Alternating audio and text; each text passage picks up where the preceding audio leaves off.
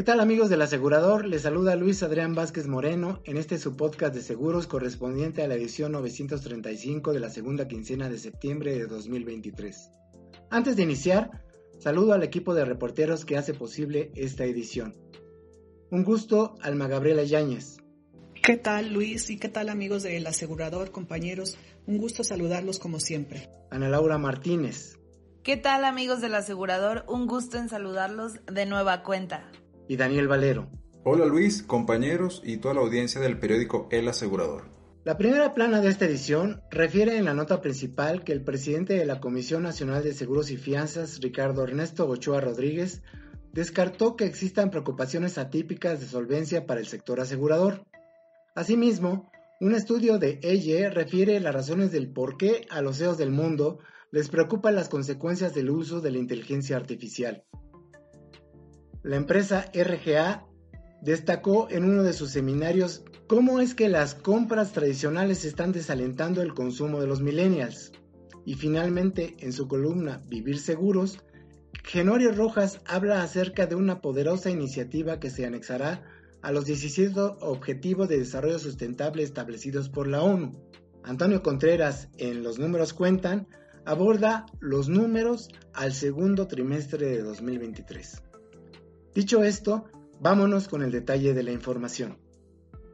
Al participar como orador en la inauguración del Diplomado de Seguros y Fianzas organizado por la Escuela Libre de Derecho, el presidente de la Comisión Nacional de Seguros y Fianzas, Ricardo Ernesto Ochoa Rodríguez, descartó que existan preocupaciones atípicas de solvencia para el sector, como se ha especulado debido a la siniestralidad ocasionada por la pandemia y otras catástrofes naturales. Por el contrario, dijo, este se muestra solvente, estable y en franca recuperación. En este contexto, el funcionario agregó que la Comisión está en la línea de evitar generar regulaciones que inhiban el desarrollo tecnológico y dificulten la entrada de nuevos actores, como por ejemplo la Insurtech, en la cadena de valor de este sector. Finalmente, Ochoa Rodríguez resaltó que para seguir impulsando el desarrollo de la industria es importante reforzar los criterios ambientales, sociales y de gobierno corporativo. Incorporar los escenarios a largo plazo del cambio climático en los modelos de riesgo de las empresas y algo muy importante, reorientar el compromiso de los agentes de seguros a las nuevas condiciones del mercado. Hasta aquí el contenido de esta información.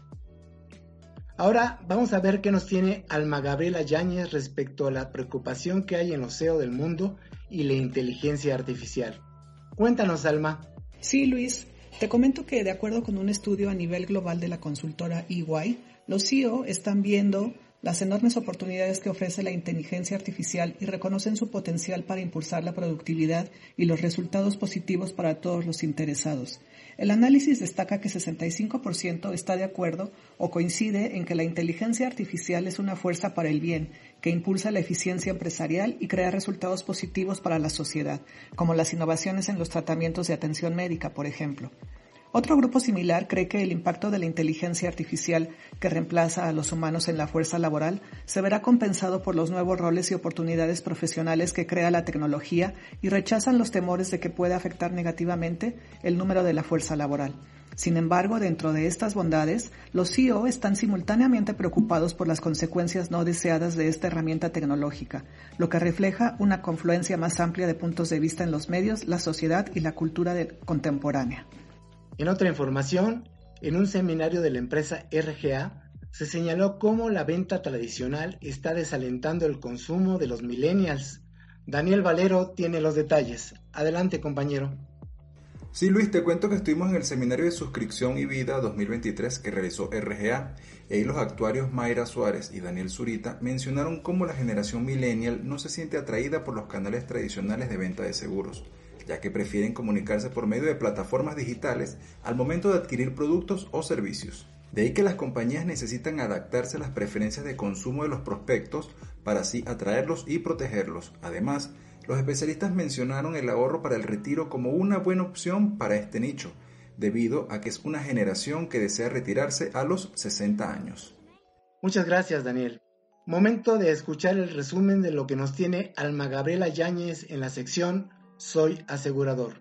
¿De qué va en esta ocasión?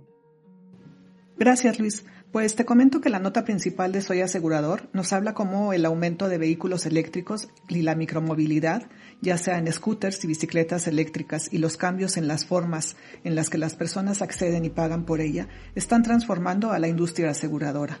En otra información de interés, una encuesta de Remark revela que satisfacer las necesidades de los consumidores significa que las aseguradoras deben ser más sensibles a sus preferencias a la hora de introducir una nueva tecnología.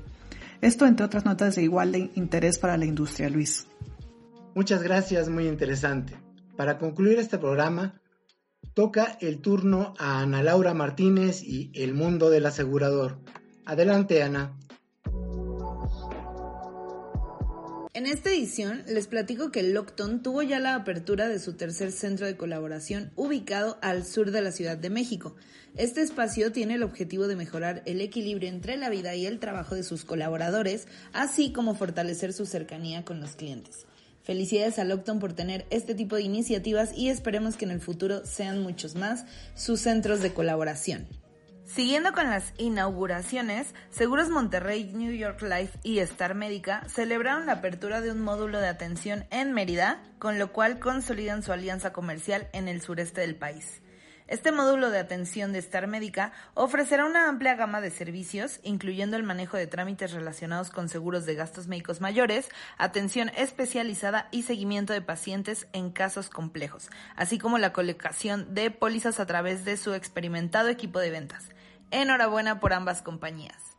Les comparto también que Álamo Seguros participó en la Convención Nacional de MedLife México 2023, la cual se llevó a cabo en días pasados en la Riviera Maya. En este evento se reconoció a la licenciada Alejandra Altúzar como segundo lugar en producción 2022.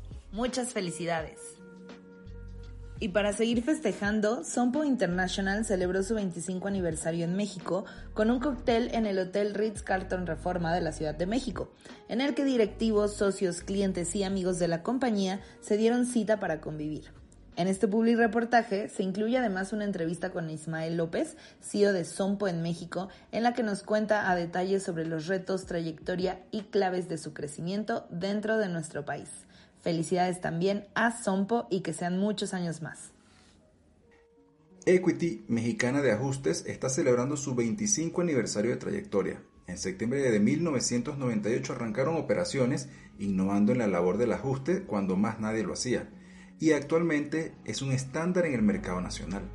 Esta celebración sirve también para reiterar el compromiso de Equity con sus clientes, seguir brindando el mejor servicio y distinguirse como un gran referente de la industria. Felicidades.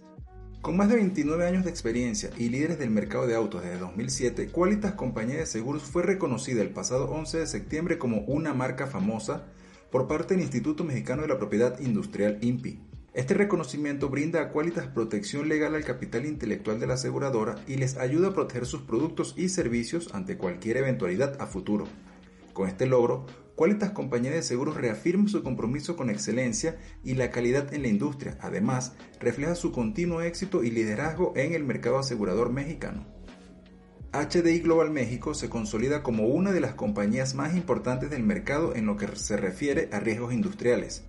Por un lado, con coberturas que salvaguardan la labor de los funcionarios como son el seguro para directores y funcionarios, D&O, seguro de responsabilidad civil profesional y el seguro de retiro de producto en la industria de manufactura de productos cuentan con soluciones que protegen ante el riesgo por potenciales amenazas de contaminación, así como perjuicios a distintos socios de negocios en la amplia cadena de producción.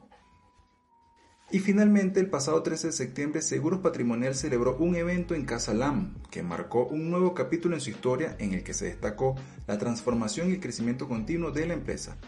Manuel Millán Santillán, director general de la compañía, reveló los planes de la empresa y su visión de futuro ante un auditorio lleno de colaboradores, agentes, intermediarios y reaseguradores.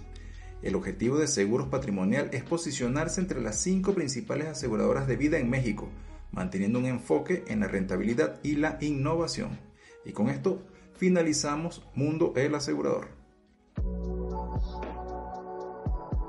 Hasta aquí el contenido de la portada de la edición de la segunda quincena de septiembre y los invitamos a encontrar mucho más en páginas interiores.